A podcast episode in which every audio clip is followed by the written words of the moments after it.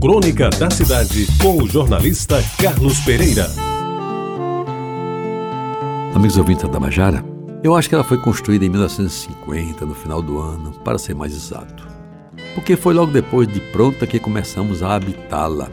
Após uma mudança que se iniciou à noitinha e só acabou depois das 10, que foi feita a pé, em bicicletas e numa carroça, cujo aluguel sofreu um desconto em razão do carroceiro ser cliente da venda do meu pai. Os móveis mais pesados, transportados na carroça, eram a máquina de costura Singer da minha mãe e a mesa de madeira de lei com tampo de mármore. Havia também cômodas, cadeiras de palhinha, camas patentes faixa azul, as indispensáveis redes de dormir, um sofá velho muito usado e dois guarda-roupas de madeira, além do filtro de barro de onde se tomava a água mais gostosa do mundo. Recordo que ao mudar de endereço, senti saudades da casa da Rua da Concórdia, onde abri meus olhos para o mundo. Ali eu vivi os meus primeiros anos, conheci as primeiras pessoas e fiz os primeiros amigos.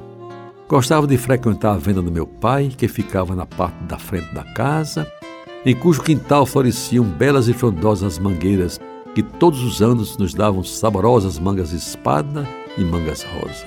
Numa delas, aliás, habitava saudavelmente e sem nenhum risco de extinção, uma preguiça que de tão bem tratada parecia pertencer à nossa família.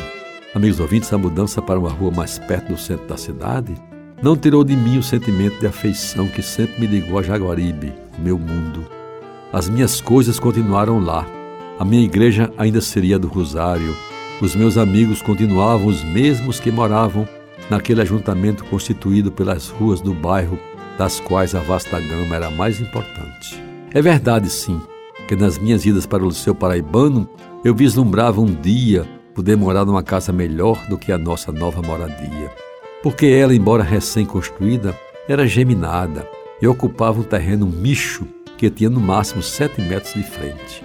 Nem de longe pensava num daqueles palacetes da João Machado que abrigavam quase todos os Ribeiro Coutinho daquela época.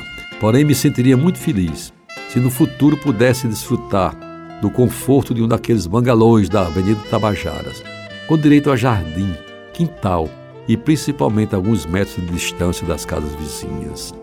Esse sonho não significava, porém, que eu estivesse insatisfeito com a mudança, considerada pela maioria dos meus irmãos como uma vitória das maiores da minha mãe, principal defensora da troca de endereço na disputa não tão surda com meu pai.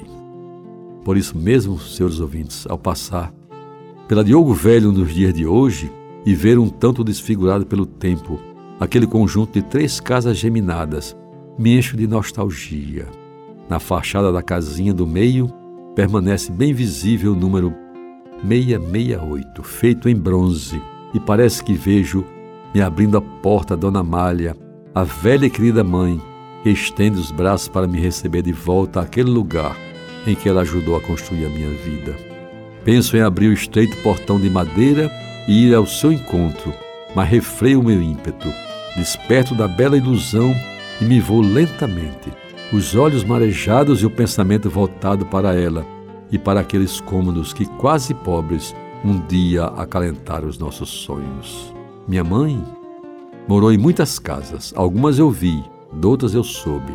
De todas, certamente, da Diogo Velho 668 foi a casa mais querida da minha mãe.